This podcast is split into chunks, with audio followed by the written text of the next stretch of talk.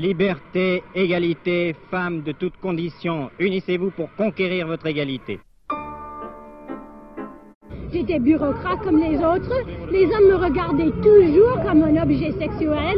Ils remarquaient toujours la longueur des, ourlets et sur les, vêtements que je portais. Ils ne regardaient jamais tout ce que j'avais fait, tout ce que je voulais dans ma vie. Et j'ai quitté le gouvernement parce que je ne pouvais pas euh, trouver là l'avancement que je méritais. S'aimer, c'est de pas se posséder. Et c'est ce que je trouve d'intéressant dans cette façon de vivre, c'est que ça ne fonctionne que dans l'égalité parfaite.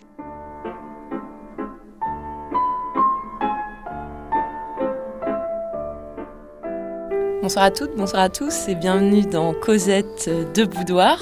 Bonsoir Hélène. Alors, les catholiques le retour Les catholiques le retour. Tintin. Donc oui, la suite de notre émission euh, très euh, dense hein, sur le catholicisme, le sexe et les femmes. Donc on avait euh, terminé la dernière émission à la fin du 18e siècle. Fin du 18e, on avait vu un petit peu au sein des libertins et des philosophes des Lumières la remise en question de cette religion catholique et surtout sa, critique hein, et le début de l'athéisme. Alors, la société bourgeoise du 19e siècle calque ses, valeurs hein, sur les valeurs chrétiennes. Hein. Euh, évidemment, on va retrouver euh, euh, le côté anti-masturbation, l'accent mis sur les pollutions nocturnes, les femmes aussi, symboles de tous les péchés, hein, mais de la société, cette fois-ci, plus de l'Église. Et les bourgeoises vont euh, véritablement euh, pratiquer euh, la charité comme le faisaient les chrétiens du Moyen Âge. Hein. En fait, finalement, le 19e siècle, c'est un siècle très réactionnaire qui vient après la En fait, les philosophes des Lumières ont emmené la Révolution française. Une fois cette Révolution française passée, on va observer un mouvement de réaction, en fait. Oui, et c'est là aussi où se met en place les sociétés industrielles, le capitalisme tel qu'on le connaît aujourd'hui, etc. Donc, c'est intéressant de, de voir que ce sont des sociétés réactionnaires. Il va falloir attendre la fin du 19e siècle pour retrouver un petit peu une remise en question de cette religion catholique. Alors on pense évidemment à cette fameuse formule de Marx, la religion est l'opium du peuple. Je pense que cette formule n'est pas assez euh, encore aujourd'hui euh, répétée. Hein. Mais c'est surtout chez un autre philosophe que l'on va retrouver cette remise en question, c'est Nietzsche. Friedrich. Ah, on voit que tu as fait allemand. Hein. Genre. Alors, pour ce qui va suivre, je le dis, ce n'est pas moi qui ai fait l'analyse de Nietzsche parce que je n'en suis pas capable. Et c'est pour ça que je vais remercier en direct Sassy et son ami euh, Pierre, au passage qui voulait être prêtre, selon les infos de Sassy, mais qui finalement a choisi la philosophie. Hein, plus sage peut-être. C'est beaucoup plus sage. Qui ont fait euh, cette petite analyse des pensées de Nietzsche sur la religion catholique. Alors je vais commencer par une petite citation, extrait du Gai Savoir, un livre publié en 1882 de Nietzsche. Le plus grand événement récent, à savoir que Dieu est mort, que la croyance en Dieu chrétien est tombée en discrédit, commence à étendre son ombre sur l'Europe. Nous autres philosophes, nous autres esprits libres, à la nouvelle que le vieux Dieu est mort, nous nous sentons comme touchés par les rayons d'une nouvelle aurore. Notre cœur, en cette nouvelle, déborde de reconnaissance, d'étonnement, de pressentiment, d'attente. Voici l'horizon à nouveau dégagé. Encore qu'il ne soit point clair, voici nos vaisseaux libres de reprendre leur course, de reprendre leur course à tout risque. Voici permise à nouveau toute audace de la connaissance, et la mer, notre mer, la voici à nouveau ouverte. Peut-être n'eut-il jamais mer semblable ouverte. Alors c'est cette fameuse formule hein, qu'on va retenir de Nietzsche, Dieu est mort. Qu'est-ce que ça veut dire? Ça veut dire que le christianisme, se faisant religion de la révélation, ne peut plus longtemps taire l'angoissante vérité qu'il nous invitait malgré lui à méditer, celle d'un Dieu ne pouvant plus paraître à nos yeux que sous les traits d'un Dieu crucifié. À partir de là, que sont donc ces églises si elles ne sont les caveaux et les tombeaux de Dieu? Alors cette formule-là, que sont donc ces églises, sont aussi extraites du gai savoir. Puisqu'il n'y a plus de Dieu, selon Nietzsche, s'ouvre à nous un monde par-delà le bien et le mal. On retrouve Sade. Un monde délivré de la servitude du but, un monde privé de la cohérence d'un sens assigné de toute éternité aux choses qui vient garantir la permanence de nos identités, par lesquelles nous nous raidissons sur ce qui fut plutôt que d'accueillir et de faire advenir ce qui sera. Un monde qui ne chapote alors plus un au-delà justifiant, dans la perspective de son attente, l'étroitesse de nos vies présentes, l'aurore donc d'un monde nouveau. Au-dessus de toute chose se tient le ciel hasard, le ciel innocence, le ciel à peu près, le ciel témérité. Ainsi parlait Zarathustra, un autre ouvrage de Nietzsche quand tu parles comme ça, je me rends compte que je comprends bien mieux l'érotisme que la philosophie. Moi aussi. Moi aussi, il y a quelque chose où ça passe mieux. C'est ça. On sent pas chez Nietzsche une lascivité à fleur de peau comme ça. Mais en gros, ce qui veut dire que si on est dégagé de cette emprise de la religion, ben on a un, nouveau monde, un, de nouveaux horizons et surtout euh, euh, une audace pour recréer euh, quelque chose. Quelque chose. Donc pour conclure, si la religion chrétienne se présentait comme une négation de la vie, hein, on l'a vu le côté euh, euh, mortifère, hein, notamment au Moyen Âge, et des passions qui l'animaient, déniant sous la construction d'une grande fable théologique le hasard qui est au principe de son incessant devenir, la mort de Dieu ouvre ainsi la possibilité d'une affirmation de la vie qui ne se plierait plus à un sens déjà assigné aux choses, mais qui n'aurait de cesse d'en produire. Donc en gros, hein, c'est la voie de la connaissance et du savoir plutôt que de euh, croire. croire. Alors on va, on va voir hein, qu'au XIXe siècle, la, religion catholique est quand même très présente et on a choisi euh, des petits extraits. C'est un petit manuel qui était destiné aux confesseurs pour bien apprendre aux prêtres à euh, confesser correctement. Confesser correctement et à bien euh, saisir tous les péchés. Hein, euh, pas les oublier finalement. Ne pas les oublier.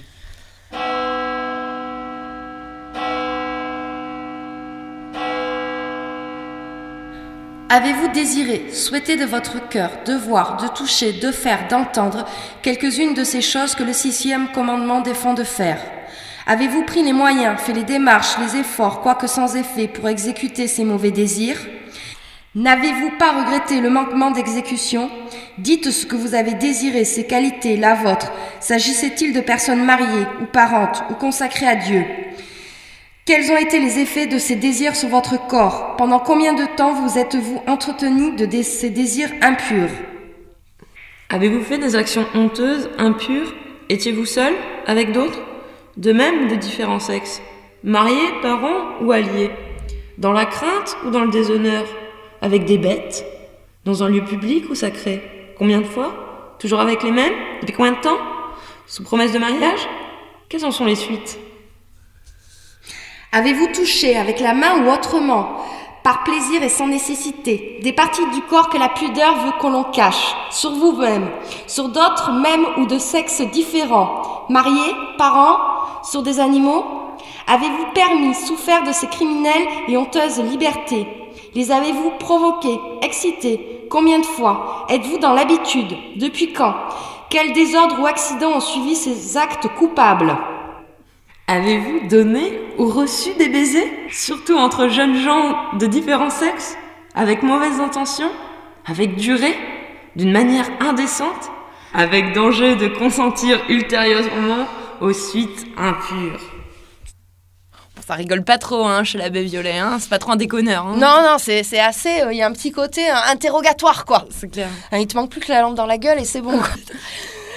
fin 19e, début 20e, hein, euh, on va retrouver évidemment notre cher Pierre-Louis, qui lui aussi, à sa manière, remet en cause la religion euh, chrétienne et la religion euh, catholique. Voilà, c'est beaucoup plus drôle que chez Nietzsche. Allez, on écoute les bons conseils de Pierre-Louis. À l'église, une petite fille qui s'éveille doit avoir complètement fini de se branler lorsqu'elle commence sa prière. Si vous ne vous êtes pas assez branlé le matin, ne vous finissez pas à la messe à confesse. Si votre confesseur vous demande combien de fois vous vous êtes pollué, ne lui répondez pas, et vous Ne vous branlez pas dans le confessionnal pour être absoute aussitôt après. Quand vous racontez toutes vos cochonneries au bon prêtre qui vous écoute, ne lui demandez pas si ça le fait bander. Ne priez pas quand vous êtes toute nue. Mettez une chemise de nuit, ne la relevez pas par devant ni par derrière devant les personnes présentes.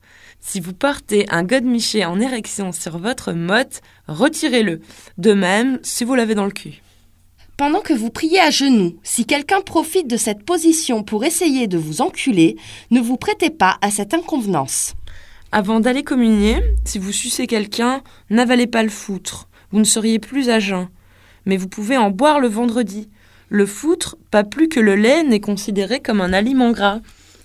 Ah bah voilà, ils sont pas si différents finalement ces conseils à Pierre-Louis, que ce soit à la campagne, au confessionnal, c'est toujours un peu le même ton. Hein. Ouais, c'est toujours ce, ce, ce- ce deuxième degré, cette distance euh, par rapport au, au- au tabou, hein, notamment de la religion catholique. 1905, date importante, c'est le débat houleux pour euh, la loi sur la laïcité, hein, euh, la séparation de l'Église et de l'État. Il faut savoir hein, que euh, le débat sur cette loi a été particulièrement houleux parce qu'aussi la Troisième République est assez conservatrice. hein. Notamment, elle ne veut accorder le droit de vote aux femmes en raison de leur soi-disant bigoterie. Ça, c'est un argument qu'on entend tout le temps et qui est juste insupportable. Mm. Comment peut-on être démocrate et ne pas accorder le droit de vote à la, mo- à la moitié de la population pour un prétexte ou pour un autre, tout simplement? Alors, il va falloir attendre les années 70 hein, pour que l'Église soit un petit peu bousculée. Alors, elle va être bousculée par des changements sociétaux. Notamment hein, les années 70, c'est les années du MLF, du mouvement de libération des femmes, qui vont elles aussi s'attacher à euh, questionner et remettre en cause le poids euh, de cette religion. Moi, je pense notamment aux affiches du MLAC. Le MLAC, c'est Mouvement de libération de l'avortement et de la contraception. Euh, le MLAC est beaucoup plus euh, radical que le planning familial de l'époque. Et elles, elles vont faire pas mal d'affiches où souvent euh, on a l'église qui est représentée dominant les femmes. Alors par exemple, on va avoir une femme avec un énorme ventre sur lequel est assis un curé et qui dit non, tu n'avorteras pas, par exemple. Ou euh, moi, il y a une affiche que j'adore et que je fais étudier à mes élèves où on a un hôpital, hein, où la porte de l'hôpital est gardée par un curé, un médecin et un juge. Et face à eux, on a une foule de femmes armées de caillasses et qui sont prêtes à s'en servir pour euh, pouvoir pénétrer dans cet hôpital. Finalement, il y a les curés, mais il y a aussi tous leurs amis. Et si on prend le 19e siècle, comme tu dis, les juges, les médecins sont des prêtres en puissance, en fait. C'est tous, ils couvrent des curés, quoi. Quand Mmh. on voit justement la condition des femmes dans ces siècles-là, euh, l'Église a forcément des complices, quoi. Oui, par rapport aussi à, à- à la médecine, hein, euh, l'Église interdit, mais les médecins du 19e interdisent aussi la masturbation, hein, C'est ça. avec des raisons médicales. hein. Voilà. Et donc, euh, C'est pre- presque pire, ouais. parce que euh, sous le- l'excuse du côté scientifique, on est médecin, on fait passer aussi des choses euh, des aussi vieilles idées toutes pourries, quoi. Voilà. En 1964, il se passe quelque chose d'important hein, dans l'Église catholique. C'est un concile. C'est le concile de Jean-Paul II, hein, ou euh, le concile dit Vatican II. Et dans ce concile, on va un petit peu remettre en question et moderniser l'Église pour correspondre aux changements sociétaux. Notamment, on va essayer un petit peu de prendre en compte les progrès technologiques, l'émancipation des peuples, la sécularisation croissante. Euh, des réponses vont être cherchées au niveau des racines du christianisme, on va faire de- des recherches bibliques, on va aussi un petit peu euh, notamment revenir euh, sur les guerres de religion, on va s'excuser pour certaines choses, voilà. Euh, du coup, le concile qui avait eu lieu avant, il avait lieu en. J'imagine l'Église se remet pas en question tous les 10 ans, quoi. Donc, non, non, euh, c'était... euh, C'est je- genre 500 ans avant, quoi. Voilà, à peu près. Cette modernisation, elle est quand même relative, hein, puisque euh, à la même époque, hein, on a encore en Irlande les couvents pour filles-mères. Et là, euh, je vous renvoie à ce très beau film, The Magdalene Sisters, qui était sorti en 2002 de Peter Gulan. Et donc, en fait, ça, ce, ce- ce- ce film-là parle notamment du couvent de la Madeleine, appelé euh, Blanchisserie Madeleine, euh, qui était une institution catholique destinée en principe à la rééducation des femmes perdues ou de femmes de mœurs légères. Et donc c'était une sorte d'asile hein, dans lequel aussi on enfermait euh, les femmes et notamment les jeunes filles qui ne voulaient pas se conformer à l'assignation qu'on attendait d'elles. De 1922 à 1996, hein, ça a duré très longtemps, hein, ces, ces, couvents, 10 000 femmes euh, auraient été enfermées euh, dans ceci. Elles étaient euh, contraintes de travailler sous la direction de nonnes. Et on est en train de revoir les, les chiffres. Et on dit qu'on serait plutôt à 30 000 femmes qui auraient séjourné dans ces couvents, hein, évidemment contre leur volonté. Donc, silence total observé toute la journée, châtiment corporel, comportement de type aussi auto-mutilation et euh, jeûne forcé aussi. Euh, D'accord. Donc on est vraiment dans des euh, mauvais traitements. Hein ouais, c'est clair. Au tout début, ça ne concernait vraiment que euh, les euh, prostituées, puis ensuite les mères célibataires, les jeunes filles trop aguicheuses ou simplement trop jolies aussi. Hein cette histoire-là a fait les gros titres dernièrement, notamment depuis 2013. Hein, puisque en 2013, l'État irlandais a reconnu sa responsabilité hein, euh, dans ces blanchisseries euh, Madeleine et a ouvert enfin euh, la voie à une indemnisation pour ces femmes-là qui ont été enfermées. Et en juin 2014, euh, près de 800 squelettes de nouveau-nés ont été découverts dans une cuve à côté de l'ancien couvent catholique de la ville de Tuam en Irlande. Entre 1925 et 1961, ce lieu a accueilli des jeunes mères célibataires tombées enceintes hors mariage. Et donc c'est l'historienne Catherine Corless qui est à l'origine de cette découverte. Alors elle, elle en avait entendu parler d'un cimetière pour nouveau-nés, etc. Et elle a fait des fouilles et elle a trouvé ces 800 euh, squelettes euh, de jeunes enfants. Donc évidemment, euh, ces enterrements avaient été faits secrètement. Et elle, elle a lancé une grande souscription pour euh, faire une sorte de plaque euh, commémorative pour ces 800 enfants. Ils ont eu aussi des scandales avec des prêtres pédophiles et tout sur les, sur les orphelinats. Enfin, ça s'abat en plus. C'est très sadien finalement tout ça. Ça, ça s'abat aussi sur les plus pauvres. En fait, c'est ça. Hein, et, et, sur toujours aussi, une fois de plus, euh, les femmes qui ne rentrent pas dans les cases, etc. Alors pour se remonter un petit peu le moral, hein, moi je propose qu'on s'écoute un petit Like Virgin de Madonna. c'est parti, attention, flashback. Hein.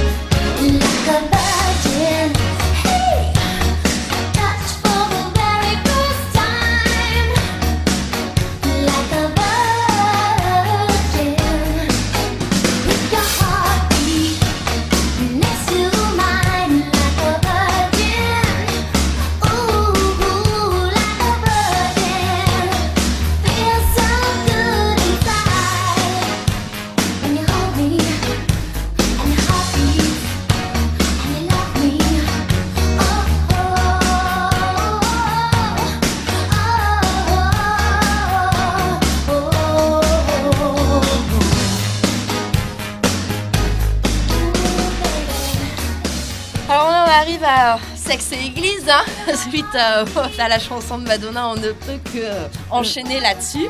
Alors c'est vrai que euh, encore aujourd'hui, hein, l'Église catholique demande le célibat des prêtres. Et eh oui, oui. Euh, alors que euh, les protestants le font, les rabbins, voilà. Voilà. C'est aussi une des seules religions où les femmes ne peuvent pas être prêtres, hein, le catholicisme, hein, alors que chez les protestants, c'est possible. Il y a des femmes rabbins, mais aux États-Unis, je crois, enfin, seulement aux États-Unis, j'ai l'impression.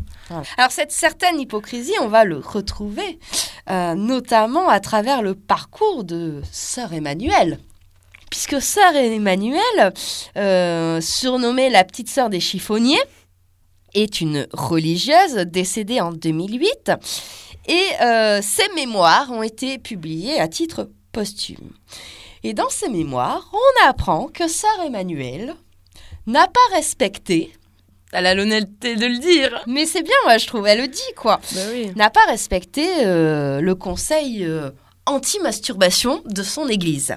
Et donc, elle nous le dit euh, plusieurs fois dans ses mémoires. Donc, j'ai sélectionné les, petits extraits. Comment et à quelle occasion ai-je commencé à me masturber? Je ne m'en souviens pas. Je pensais que ce n'était pas bien, puisque je le faisais en cachette, et plus volontiers à l'école, où je me croyais plus en sûreté.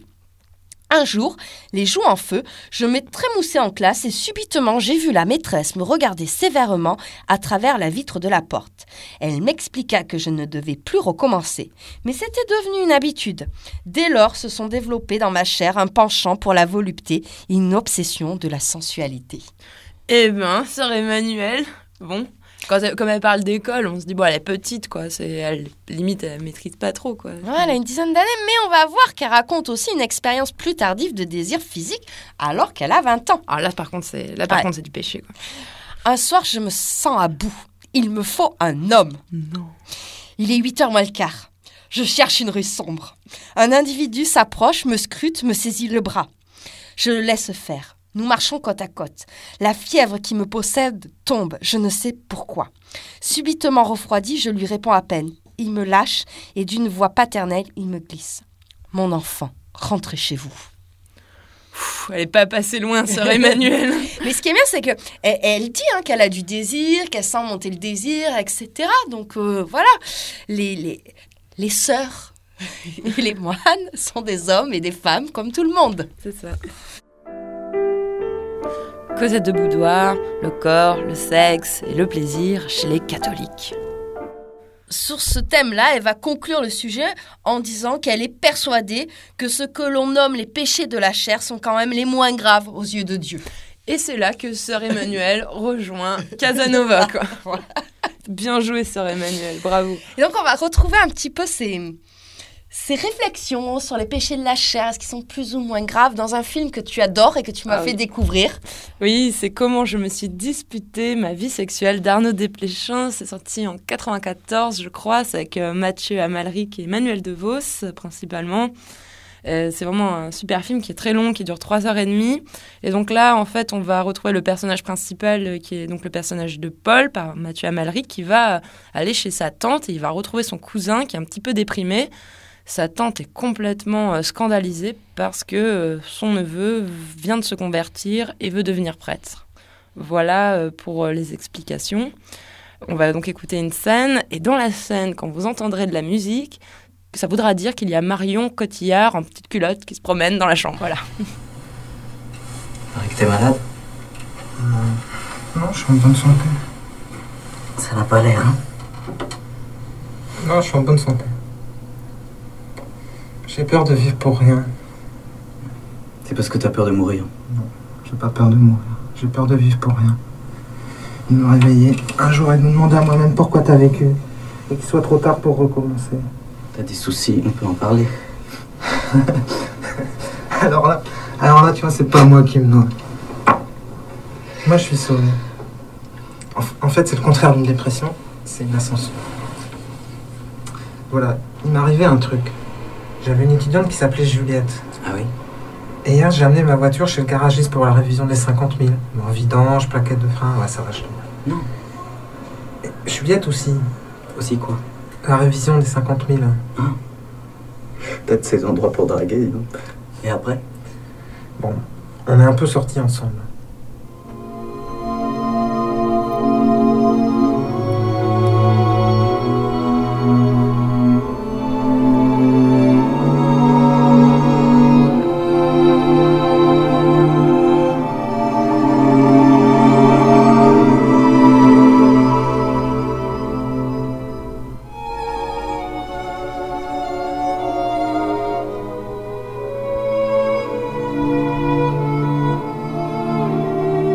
Je regardais cette fille et je pensais que ça, elle en culotte qui dansait, c'était l'image la plus exacte de l'Esprit Saint. Tu te souviens des petites flammes de la Pentecôte après Pâques? Mais c'est la Pentecôte, tu te souviens de rien. Le Christ s'en va, il monte au ciel, et au-dessus de la tête des apôtres, ils sont à table, il y a des petites flammes qui dansent.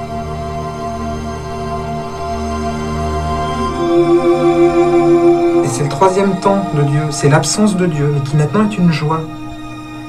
Et j'aimais tellement voir cette flamme en elle. Ben revoilà cette fille. T'es pas obligé de te convertir pour autant. Tu la revois et puis tu la sautes et c'est vachement bien. Attends, tu sautes la Pentecôte, c'est déjà pas si mal.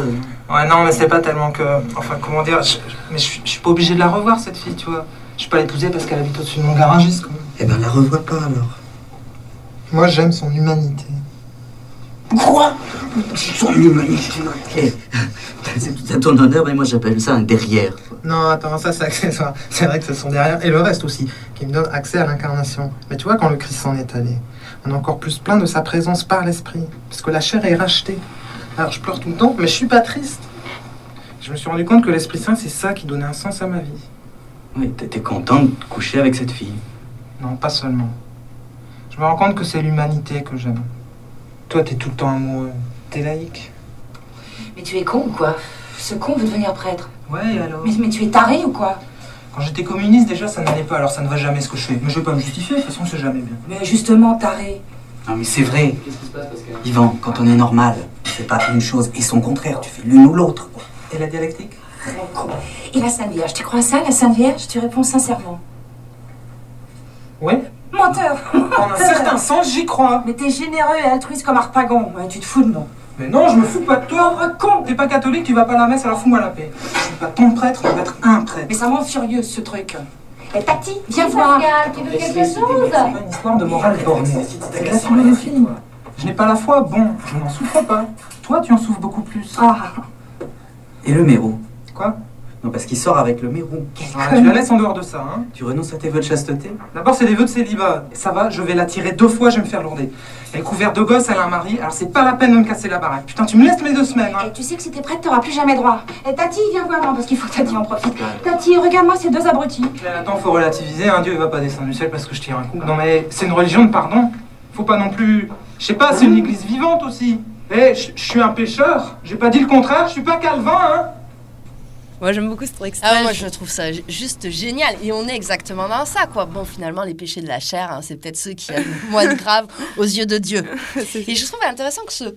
C'est hyper moderne, en fait, ce prêtre, ce futur prêtre, hein, qui arrive à, à s'arranger avec sa religion et sa vie sexuelle aussi. Et surtout le côté lubie quand il dit euh, déjà quand j'étais communiste, ça n'allait pas. Voilà. Du coup, ça fait tout relativiser aussi euh, les capacités de l'être humain à s'engouffrer dans à peu près tout et n'importe quoi. C'est drôle.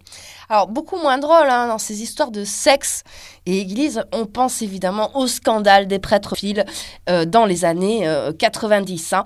Alors, l'église catholique, depuis la, la fin euh, du 19e, a euh, dû faire face à de nombreuses révélations d'abus sexuels sur mineurs commis par des prêtres et des religieux. Certaines de ces affaires ont été portées en justice, mais d'autres sont prescrites, souvent parce qu'elles ont été couvertes et étouffées par la hiérarchie ecclésiastique. Alors, les scandales commencent dans les années 50, mais restent relativement peu nombreux. Et puis ensuite, c'est surtout hein, d'abord aux États-Unis, Irlande, Pays-Bas, Belgique et Allemagne que euh, vont euh, éclater ces scandales-là.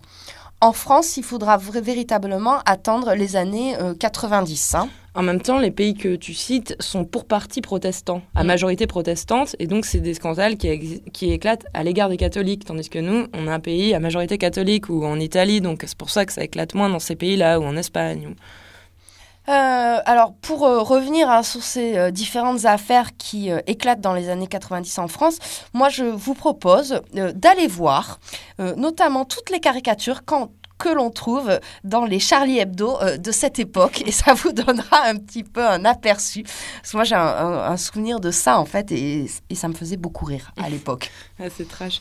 Moi, ça me fait penser à un épisode euh, de South Park, la série satirique, amé- satirique américaine, où suite à des euh, scandales comme ça, où l'Église étouffe euh, les, les actes de pédophilie, le prêtre de South Park, très bien luné, va à Rome au Vatican euh, et arrivé là-bas, euh, quand il fait son discours devant toute l'Assemblée, il est en train de s'apercevoir que c'est le seul prêtre à ne pas violer d'enfants, en fait, que c'est la norme. Bon, c'est une série satirique. Hein, c'est- Ouais, c'est comme les, les dessins de Charlie Hebdo, quoi. voilà. Hum, C'est vrai que dans les années 90, on reste dans une position de l'Église qui est quand même assez réac, hein, anti-capote, Ouais. anti-avortement, et euh, notamment euh, des liens avec euh, l'extrême droite. Et moi, je pense à une association que je déteste, mais vraiment du, du fond du corps, du cœur et du corps aussi, tout entier. tout entier. C'est euh, SOS tout petit.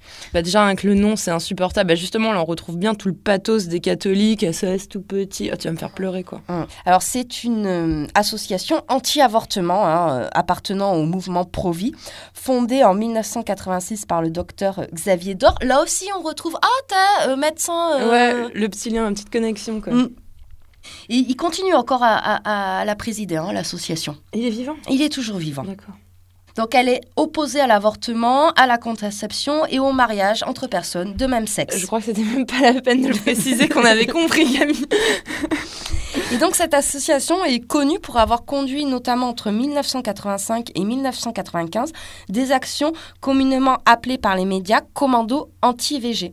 Donc en fait, elle menait des manifestations à proximité d'établissements hospitaliers, pratiquement des avortements, jusqu'à carrément rentrer dans les salles d'attente, euh, montrer des, des- des photos de bébés aux femmes qui allaient avorter, enfin des choses assez euh, terribles Mettre la pression. hein. Mettre la pression.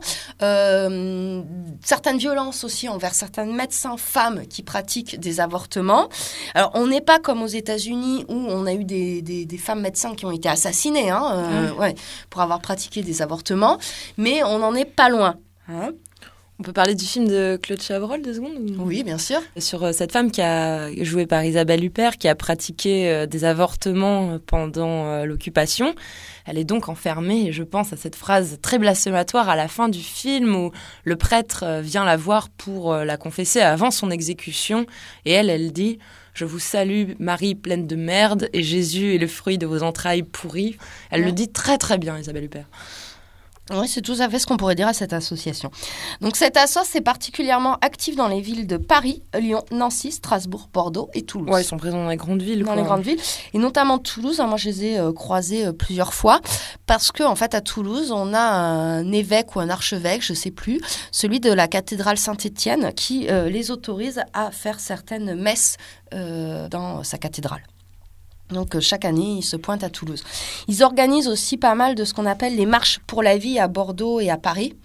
Donc euh, faites attention un petit peu à, à- à cette association parce qu'ils sont vraiment très très forts et de plus en plus lorsqu'on tape sur euh, internet avortement, on se retrouve Directement. sur des euh, sites qui sont anti-avortement ou avec des numéros de téléphone où ce sont des gens qui vont vous convaincre de ne pas avorter. qui vont essayer de vous manipuler. On peut, puisqu'on parle d'avortement, on peut aussi dire que le délai de réflexion vient d'être euh, supprimé de la loi. C'est quand même Ouais. hyper paternaliste ce délire. Ouais.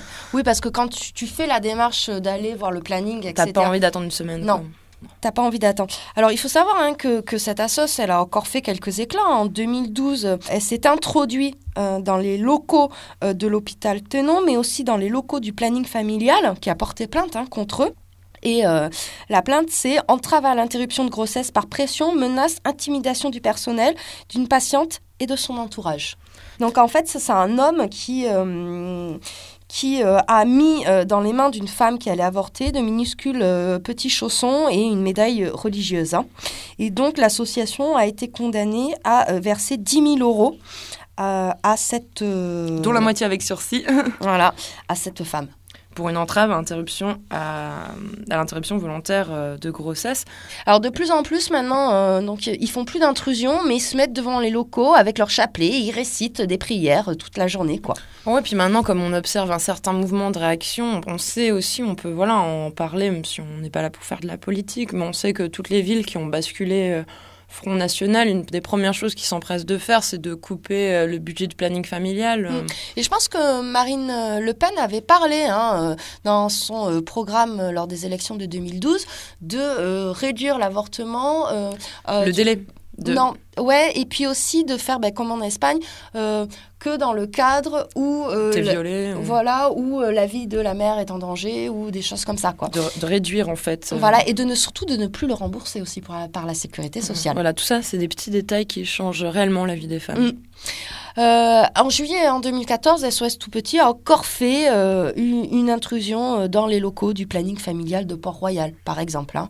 Ils sont euh, très actifs. hein. Surtout en ce moment, finalement. Ouais. Enfin, depuis la manif pour tous et tout, là, ça, là, ça a réveillé. Alors, avant d'arriver à la, à la manif pour tous, on va y arriver. hein. On s'est gardé le meilleur pour la fin. Euh, on va quand même parler de la lé... mais alors légère, très très légère ouverture de l'Église catholique, notamment avec euh, l'arrivée de François, le nouveau pape. On a une position légèrement moins rigoriste, notamment au niveau de la contraception. Par contre, on reste hein, euh, assez, assez carré sur l'histoire d'avortement et l'homosexualité. Mais c'est vrai que dans le discours, on a l'impression qu'il stigmatise moins. Quoi. Ouais, après, il- voilà, voilà. c'est dans le discours. Après, dans les faits, on ne sait pas, mais euh, a priori, ouais, il, il est moins. euh, Alors c'est vrai qu'il vient d'Amérique latine. mm. Euh, et là, c'est un ch- choix stratégique hein, pour sa désignation. C'était aussi lutter contre l'évangélisme de plus en plus présent sur le continent américain, que ce soit aux États-Unis, Amérique centrale ou Amérique latine. Et euh, sur l'Amérique latine, hein, ce sont des pays qui sont très croyants, hein, comme l'Italie ou Malte. Mais euh, on a des, euh, ce que tu soulignais, notamment toi tu connais bien Malte, des jeunes filles qui ont des tenues Ouais. assez osées. Là aussi, on retrouve ce Oui, paradoxe. hein. Euh, c'est ça, il faut savoir qu'à Malte, euh, l'avortement est interdit, euh, que le divorce n'est pas autorisé, et que Malte est dans l'Europe, hein, je vous rappelle. c'est bizarre. Mais euh, à côté de ça, euh, on peut, voilà, Malte, ou comme dans certains pays, je pense, d'Amérique latine, que je connais pas, mais que, voilà, on voit les filles, quand elles sont jeunes, elles mettent des mini-jupes sans problème, elles ont vraiment pas l'air pudiques. En fait, j'ai l'impression qu'il y a une certaine tolérance pour la jeunesse, en fait, de les laisser. Et j'ai l'impression que ça va se coincer autour après 20 ans, en fait, quand elles vont commencer à se marier. Et là, elles vont rentrer dans le délire. euh, je suis une mère, j'ai des enfants, j'ai un Mm. mari. Mais on voit des gamines euh, qui sortent en boîte. euh, euh, alors que c'est hyper catholique. Et à Malte, on croise toujours des bonnes sœurs. Toutes les semaines, ils font des processions dans les rues où ils portent des croix. Enfin, c'est hyper présent, l'univers. Il y, a des- il y a des portraits de- du, du pape dans le bus, quoi. C'est... Et alors moi, je connais un tout petit peu mieux l'Amérique latine, mais c'est vrai qu'on on arrive à des choses. euh, quand j'étais, alors moi c'était l'Amérique centrale quand j'étais au Salvador, mais euh, t'avais des concerts de rock chrétien.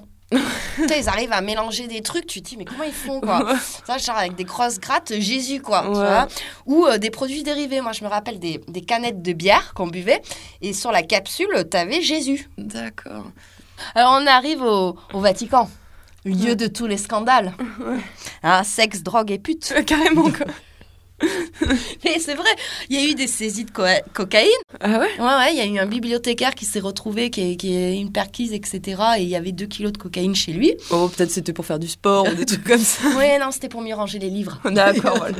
Hein, Parce qu'il faut savoir que euh, les archives du Vatican sont extrêmement difficiles à consulter. Oui. Ouais. Mais elles, sont fournies aussi. Ah ouais, ouais, il y a plein de livres que moi j'aimerais bien lire, notamment qui ont des saisies, etc., de pornographie, tout ça, mais je pense que je n'aurai jamais l'autorisation. Voilà.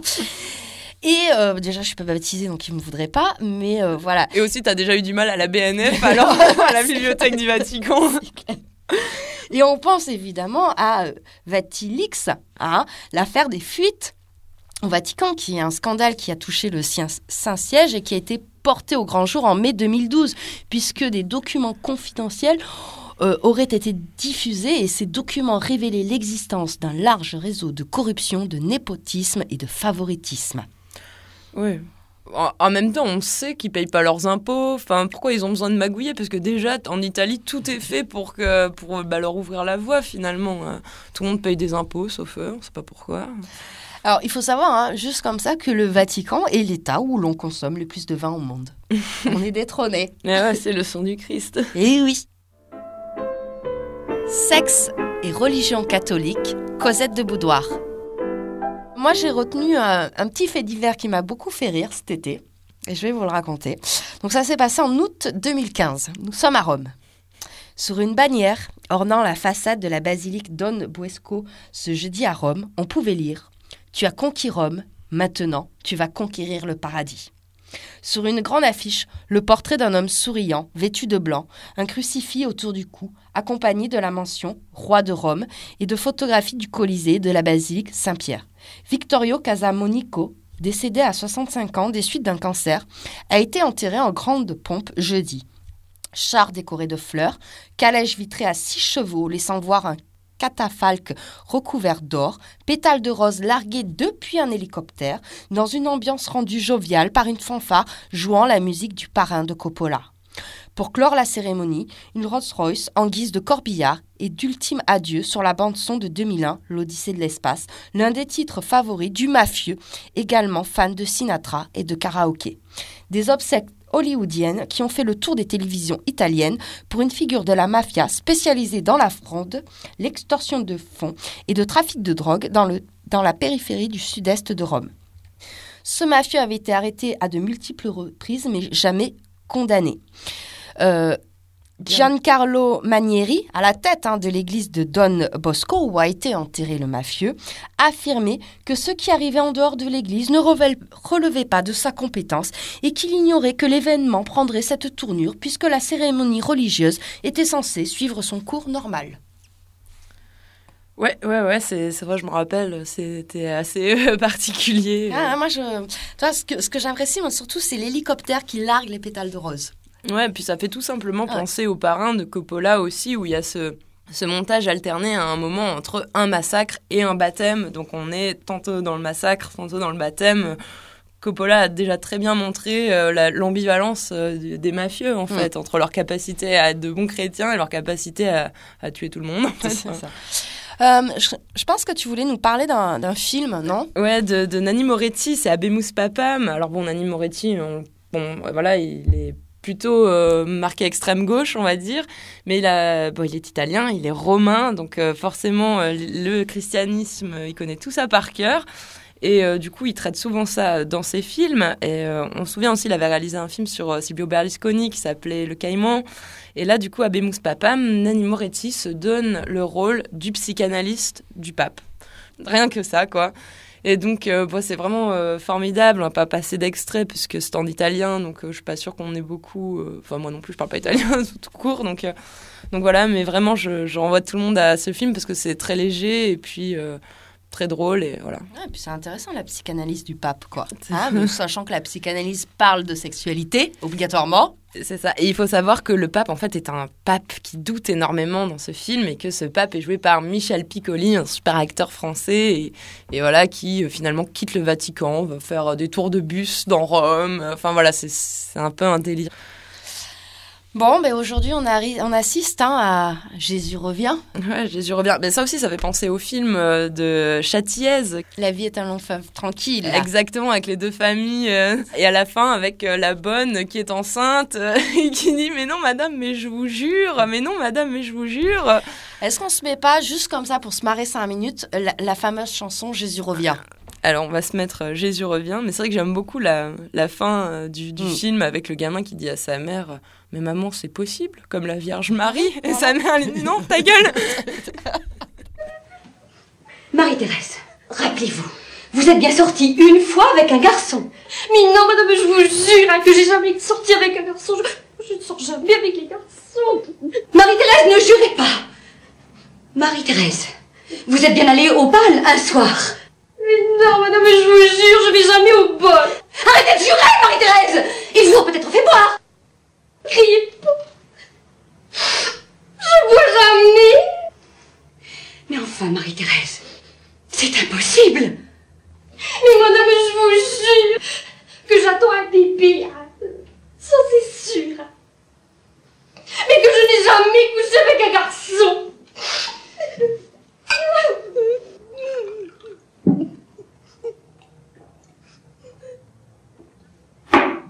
Bon, Rentrez chez vous. J'ai déjà assez de soucis comme ça en ce moment, sans avoir en plus à supporter vos mensonges. Mais maman, pourquoi vous criez? Le maman peut-être pas. Mais peut-être comme la Vierge Marie. Écoute, ça va, hein? Maman, je n'ai pas voulu vous faire de la peine. Je sais, je sais. Je suis fatiguée, Pierre, tu comprends? Trop, c'est trop. J'ai pas mérité ça. Enfin, maman, il faut savoir souffrir. Le bon Dieu nous met à l'épreuve. Le Christ aussi a souffert pour nous sur la croix. La vie n'est pas un fleuve tranquille, maman. Jésus revient, Jésus revient, Jésus revient parmi les tiens. Du haut de la croix, indique-nous le chemin, toi qui le connais si bien. Toute sa vie, il prêchait le bonheur, la paix. Bernadette, un sourire, un sourire, et en rythme. Quand il reviendra, il nous pardonnera, comme il l'avait fait pour Judas. Jésus revient, Jésus revient, Jésus revient parmi les tiens. Du haut de la croix, indique-nous le chemin, toi qui le connais si bien.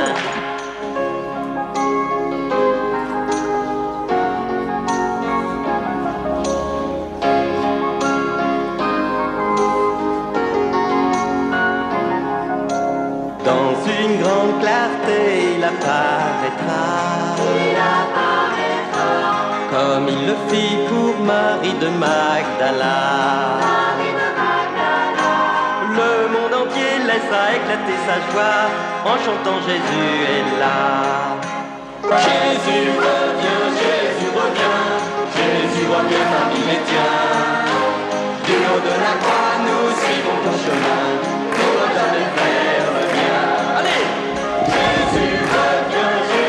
Jésus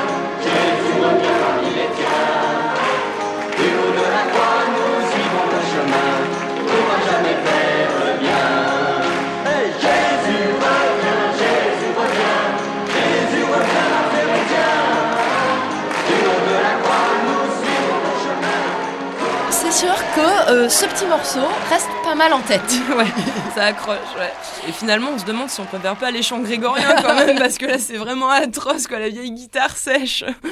Mais bon, ça va tellement bien avec le retour de nos euh, chers cathos et groupes d'extrême droite. Comme notamment, moi je pense à la fraternité Saint-Pédiste de euh, Monseigneur Lefebvre, Lefebvre pardon, et euh, qu'on a revu hein, dans les manifs pour tous. Donc petit rappel, Manif pour tous est un euh, collectif d'associations qui euh, sont à l'origine des manifs d'opposition au projet de loi ouvrant le mariage aux couples de personnes de même sexe. Donc évidemment dans euh, ce, cette frange, voilà, on trouve des groupes classés à l'extrême droite, notamment identitaires, des nationalistes révolutionnaires ou des catholiques traditionnalistes. À partir de 2013, hein, euh, vu que la loi avait été, votée, donc il leur fallait bien d'autres raisons de continuer d'exister, ils ont euh, élargi euh, leur opposition à l'homoparentalité, l'adoption, PMA, GPA, et après, ils se sont attaqués à l'enseignement de la théorie du genre. Donc, petit rappel, la théorie du genre n'existe pas. Le genre est un outil d'analyse permettant de dénoncer les dominations. Euh, alors, ils ont trouvé aussi, euh, lorsqu'ils peuvent plus manifester, ils, ils ont d'autres moyens d'action. hein. Notamment, ils ont ce qu'on appelle les veilleurs, hein, qui sont euh, un, un groupe qui manifeste de manière immobile. Ils s'assoient hein, et euh, avec des petites bougies et ils prient et ils lisent des extraits de la Bible. Une super soirée. Alors, ces spécialistes un petit peu de la manif pour tous, on les connaît bien.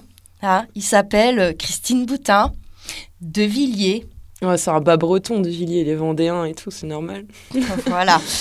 Et, et, euh, bon, il y en a d'autres, hein, euh, Frigide Barjot, etc. Mais on a, on a gardé quand même les- le best-of, hein, Christine Boutin et De Villiers. Alors, ce que je vous propose, On en a plein, franchement. Il y a Zemmour, il y a Nadine Morano. Ah oui, enfin, il y a mais- la liste, elle est mais interminable. Ouais. Alors moi, ce que je vous propose, c'est les meilleures phrases de Christine Boutin et les meilleures phrases euh, de euh, Philippe de Villiers. Vas-y. Allez, j'attaque sur Christine Boutin, mais tu fais de Villiers après. hein. Ah, d'accord. Alors, où placera-t-on la frontière pour un enfant adopté entre l'homosexualité et la pédophilie? Et donc ça, c'était extrait de son livre Le mariage homosexuel, paru en 1998. Ça, C'est c'est un préjugé qui est toujours colporté par les catholiques euh, que les homosexuels sont en fait des pédophiles. euh, voilà, des pédophiles. À propos euh, de la sortie euh, du film La vie d'Adèle, hein, on est envahi. On ne peut plus avoir maintenant une histoire sans histoire gay. Donc ça, c'est une interview euh, de RMC en 2013. Et enfin, euh, on va avoir le droit au mariage est ouvert à tout le monde. Les homosexuels peuvent se marier naturellement, mais avec une personne de l'autre sexe. Ah ben voilà, c'est simple, c'est clair comme de l'eau de roche comme ça. Et donc ça, c'était une interview de euh, Christophe Barbier sur iTélé euh, du 24 décembre 2012. Euh, maintenant, moi, je vais dire les phrases de De Villiers. Il dit Votre innovation du Pax, c'est tout simplement le retour à la barbarie. Vous vous inscrivez dans la suite de ceux qui, pour saper la société, ont commencé par saper la famille.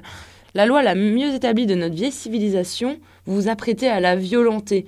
Vous touchez là au fondement de la société. Mais un jour, les victimes se lèveront et se tourneront vers vous en vous disant une expression terrible Vous êtes le socialisme démolisseur. Il a dit ça au moment de la dernière lecture de la loi euh, sur le Pax en 99. Il a rajouté aussi, il faut dire les choses clairement, le premier stade a été le Pax, le deuxième stade est le mariage homosexuel, le troisième sera celui de l'homoparentalité. Il y a aujourd'hui une urgence métapolitique qui est de préserver le mariage hétérosexuel avec ses avantages fiscaux, patrimoniaux et juridiques. La deuxième urgence est éducative. Il faut faire en sorte que les jeunes gens de notre pays ne considèrent pas l'homosexualité comme tout aussi naturelle que l'hétérosexualité. Voilà un progressiste. Voilà. Et donc ça, c'était euh, un extrait de Défendre la famille, mon combat, publié dans Famille chrétienne le 9 décembre 2006. C'est ça. Alors on peut aussi rappeler au passage euh, que Philippe euh, de Villiers a vu largement éclater sur la place publique des histoires d'inceste dans sa famille. Donc euh, lui qui veut sauver la famille, on lui dire balaye devant ta porte. Ah, c'est un hein. petit peu comme Christine Boutin qui a épousé son cousin. C'est ça. Dès qu'on creuse, en fait, les gens qui défendent la famille, on voit leur famille, on se dit mais non, ça va pas ton truc. Juste pour, euh, si vous voulez vraiment euh, continuer euh, sur Christine Boutin, moi je vous conseille le très bon sketch de Sophia Aram. Elle avait fait un super sketch sur Christine Boutin. D'accord, je connais pas. Et pour l'inceste et le côté famille flippante, on peut parler du film Fasten. C'est un film de Thomas Vinterberg, un film danois. Et en fait, le film voilà, va reprendre l'univers clairement chrétien. Ils sont euh, trois dans une famille et au moment d'une grande réunion de famille, un des enfants, bon, qui est un adulte, hein, il a 30 ans, va prendre la parole et va euh, dénoncer devant tout le monde les actes pédophiles qu'il a subis de la part de son père quand il était petit. Ce dîner qui est clairement, voilà, c'est clairement un repas, euh, une scène, Oui. euh, tu vois, avec tout le monde à table. Et donc euh, voilà, ce sujet de l'inceste euh, qui revient, c'est assez, euh, assez dur, mais c'est vraiment un très très bon film, Fasten. Donc je conseille à tous ceux qui l'ont pas vu de, de le regarder. Alors, qui est-ce qui lutte un peu contre ces catholiques extrémistes? C'est évidemment les féministes. Alors, ces féministes, on pense tout d'abord aux fémènes, hein, notamment pour leurs euh, nombreuses actions euh, contre euh, le catholicisme. Donc, petit rappel, hein, les fémènes, ce sont ces féministes qui font leurs actions seins nus, puisque pour elles, l'Église répand des valeurs misogynes. hein. Selon elles, le féminisme et la religion ne sont pas deux choses qui peuvent coexister. Alors, elles avaient notamment scié une croix catholique à Kiev. Hein, Oh, euh, il faut, vous raconter mieux que ça. Il faut s'imaginer une super blonde en mini-short devant une croix énorme avec une tronçonneuse qu'elle tend à bout de bras en l'air. seins nus. Oui, voilà, ça, seins nus, quoi, dans l'Ukraine. On se dit trop, euh, mais ça caille et tout. Et elle abat cette croix, mais qui est immense, en fait. Euh, non, c'est juste génial. C'est, on, on peut être plus mitigé sur certaines actions des fémènes ou sur certains de leurs principes. Mais vraiment, euh, ce, tronçonnage de croix, est énorme.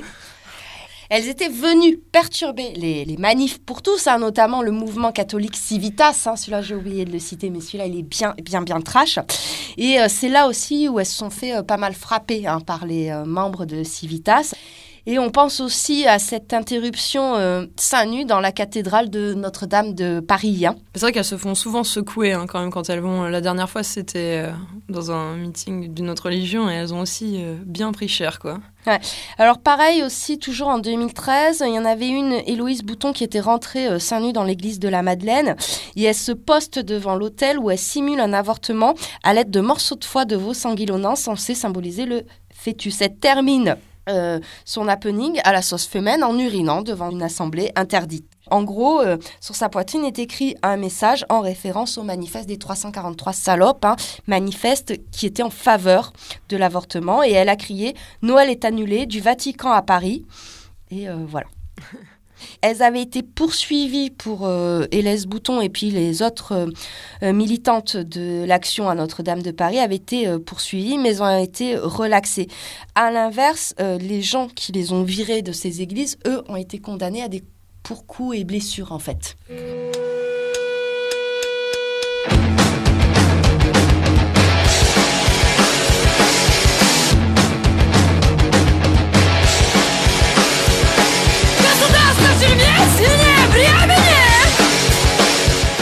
Alors, en fond, là, depuis tout à l'heure, vous entendez... Euh, Pussy Riot. Voilà. Les, euh, les, les, les féministes qui font du punk au cœur de la Russie, euh, les Pussy Riot. Alors, les Pussy Riot, ça signifie littéralement émeute de chatte. Rien que ça, c'est pas mal. Et donc, euh, c'est un collectif qui a été formé à Moscou qui fait des performances artistiques non autorisées pour promouvoir le droit des femmes en Russie. Et elles se sont beaucoup opposées à euh, la campagne présidentielle de Vladimir Poutine. Il faut dire, représente pas tellement le féminisme. Non, on pense à ces images de Poutine torse nu à cheval. Ouais, ou en poney plutôt. en poney, ouais. Voilà, hein, Poutine aime la virilité. C'est ça. Et donc elles, pareil, elles avaient fait euh, une prière punk dans une église orthodoxe et euh, trois d'entre elles ont quand même été condamnées en 2012 à deux ans d'emprisonnement dans un camp de travail. Hein. Oui, mais euh, est-ce qu'elles ont été libérées en fait? Moi j'ai l'impression qu'elles croupissent toujours. non? Mm, elles ont été, la première a été libérée en septembre 2012 et les deux autres ont été libérées en décembre 2013. Elles n'ont fait qu'un an en gros. Dans leur, texte hein, qu'elles avaient euh, clamé lors de cette action, euh, il y avait euh, Sainte Marie, Mère de Dieu, devient féministe. Je trouve que c'est pas mal. Hein. Merde, merde, merde du Seigneur. Et la Gay est envoyée en Sibérie, chasse Poutine.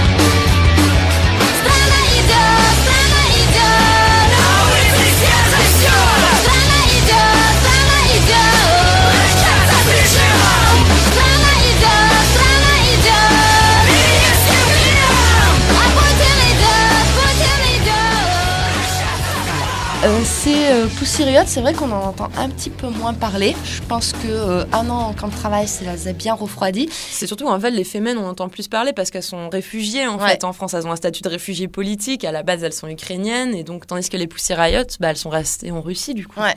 Et elle continue, hein, elle continue euh, des actions qui ne sont pas toujours relayées euh, par les médias, mais je pense qu'il faut les soutenir. Oui, et puis on, on peut aussi souligner que c'est une des plus fortes euh, oppositions à Poutine, en Ouais. tout cas celle qu'on connaît. Après, c'est vrai qu'on vit pas en Russie non plus, donc. euh, Oui, et puis quand même, c'est des nanas qui portent des, des, des masques de, de catch, et ça, c'est important aussi.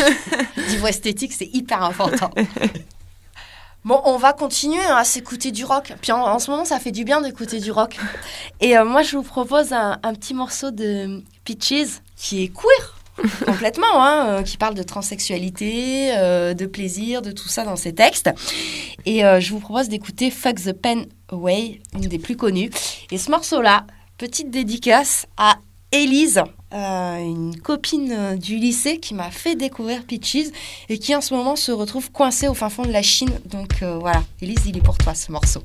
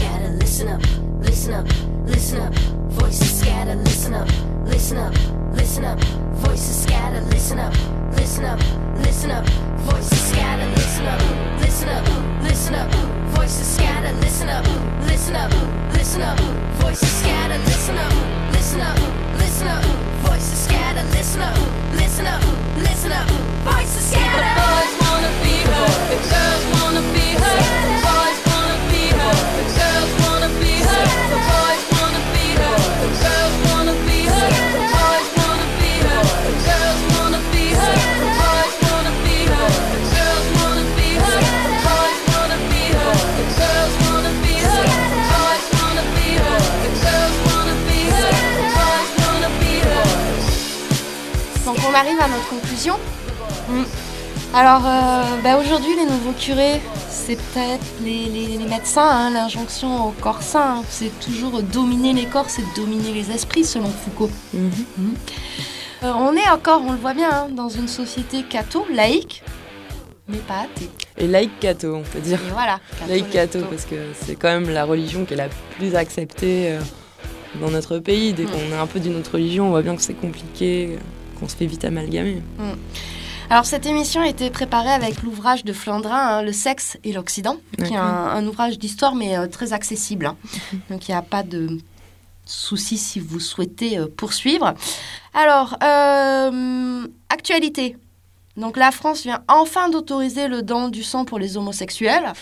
Euh, mais C'est presque pire qu'avant. Mais c'est pire. C'est pire qu'avant, parce qu'avant ils pouvaient pas donner leur sang, donc c'était scandaleux. Mais maintenant ils peuvent. Il faut qu'ils s'abstiennent un an, c'est ça. Voilà. Alors pourquoi on ne demande pas la même chose aux hétéros quoi Bah ouais, c'est ça en fait. C'est.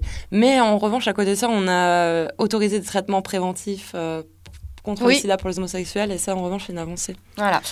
Euh, la taxe rose, hein, la fameuse taxe sur les tampons, les produits pour filles, etc., a été abolie par le Sénat. C'est super important aussi. C'est dans les petits détails qu'on gagne les guerres. Voilà, puisqu'il faut savoir qu'en gros, euh, j'avais vu, euh, alors c'est un groupe féministe qui s'appelle les Georgettes, hein, qui a beaucoup euh, lutté pour que cette taxe rose soit abolie. Et elles, elles avaient chiffré. hein, à peu près à combien? Ça revenait à les femmes dépensaient 1200 et quelques euros en plus pour les mêmes produits sur un an. Sachant qu'une femme est payée encore en France. Moins cher qu'un homme. Voilà, donc tu vois bien l'écart là. Bien sûr. Et il y a aussi un autre truc, c'est que si on regarde la composition de ces produits, euh, il, ça apparaît pas, il n'y a aucune euh, norme en fait. euh, et du coup, c'est vrai que c'est en fait des produits un peu pourris. Il faudrait. euh, ça, ça, ça concerne finalement aussi la santé, tu vois. C'est pas que. c'est pas pour s'amuser qu'on achète ça, quoi. Non, Donc, et, et ce sont quand même des produits de première nécessité. hein. Je- voilà. Là aussi, je vous renvoie à un, à un autre sketch de Sophia Aram sur France Inter où elle avait fait une très très belle réponse à un député qui disait que finalement, pff, bon, euh, c'était pas des produits de première nécessité. Et lui avait dit, ben, C'est un peu comme le PQ, quoi. tu peux pas faire autrement. Alors, par contre, pour nos voisins anglais, donc euh, pareil, les, pas mal de femmes et de féministes se sont bougées pour que cette taxe rose soit abolie. Sauf qu'un ministre leur a répondu que non, elle ne serait pas abolie et que cette taxe servirait à financer les associations de prévention de violences faites aux femmes. Donc là aussi, c'est bien immonde, ça veut dire que c'est encore aux femmes à prendre en charge. Les violences faites aux femmes. Voilà. Elle a qu'à demander un recours à la reine. Non, et Voir si elle est solidaire. Et donc, euh, une des, des féministes a, a proposé que dans ce cas-là, on taxe les magazines masculins pour quand même financer la recherche sur le cancer de la prostate. Et ben voilà, c'est ça. C'était une des plus belles réponses. Alors, à voir euh, en ce moment des séries? Ouais. hein, séries que tu apprécies beaucoup? Je pense euh, au service de la France. Elle a été euh, créée par euh, un des co-scénaristes euh, OSS 117. Ça se passe dans les années 60, au cœur des renseignements euh, français. Donc euh, forcément, il y a plein de vannes macho. euh, Il y a un gros rire là-dessus. C'est rare qu'on demande quelque chose à une femme dans cette série sans l'appeler ma mignonne. enfin, tu vois, du coup, c'est vraiment euh, pour, euh, pour les féministes, c'est drôle de regarder Ouais. ça. Comme quoi, avant, c'était pas si bien que ça. Voilà, c'est ça. Et, et ça, c'est vraiment, euh, super amusant euh, par rapport à ça. Qu'est-ce qu'une femme moderne? Alors, on a aussi la série Versailles, hein, euh, je pense qu'on y reviendra. Mais euh, oui, ça peut permettre de mater un peu de porno tranquillement. C'est pour les Américains, voilà, c'est comme Game of Thrones. En fait, on croit que c'est pour les histoires, mais en fait, c'est pour les... les fesses. Les fesses. Euh, quelques petites expos sympas à voir à Paris, hein, Splendeur et misère de la prostitution, voilà. Ou une autre expo qui s'intitule Qui a peur des femmes photographes que je recommande beaucoup. Euh, ah oui, tu nous avais parlé des cadeaux de Noël que Cosette de Boudoir aimerait bien avoir. Il va falloir lancer un financement euh, participatif. Voilà, on voulait vous parler du d'un nouveau sextoy qui s'appelle le Womanizer 500. Rien que ça, quand on croit qu'on va s'acheter une Ferrari, mais pas loin, parce que ça coûte quand même pas loin de 160 euros. Donc, il va falloir casser tirelire pour se faire plaisir. Mais euh, si vous tapez Womanizer 500 euh, dans votre moteur de recherche préféré, vous verrez que toutes les filles qui l'ont testé le notent à euh, 20 sur 10, par exemple, lui mettent euh, des notes euh, complètement euh, exceptionnelles et on est bien obligé d'avouer que ça nous a un petit peu fascinés. et Ouais, on aimerait bien. Donc, si euh, l'entreprise veut nous proposer des cadeaux pour qu'ensuite on parle du womanizer, il n'y a aucun problème. Voilà, on rappelle notre adresse pour envoyer un petit colis à la radio, tout le monde sera très content. Donc, le mois prochain, on va rester dans notre Occident chrétien hein, et on va parler d'amour courtois, mais aussi de pute dans ces tubes et autres délices de la société médiévale. D'accord, donc un petit retour dans le temps euh, pour le mois prochain. Ouais. Très bien, bah, je te remercie Camille. On se retrouve très bientôt. À bientôt et puis euh, une bonne soirée. Très bonne fin de soirée à tous.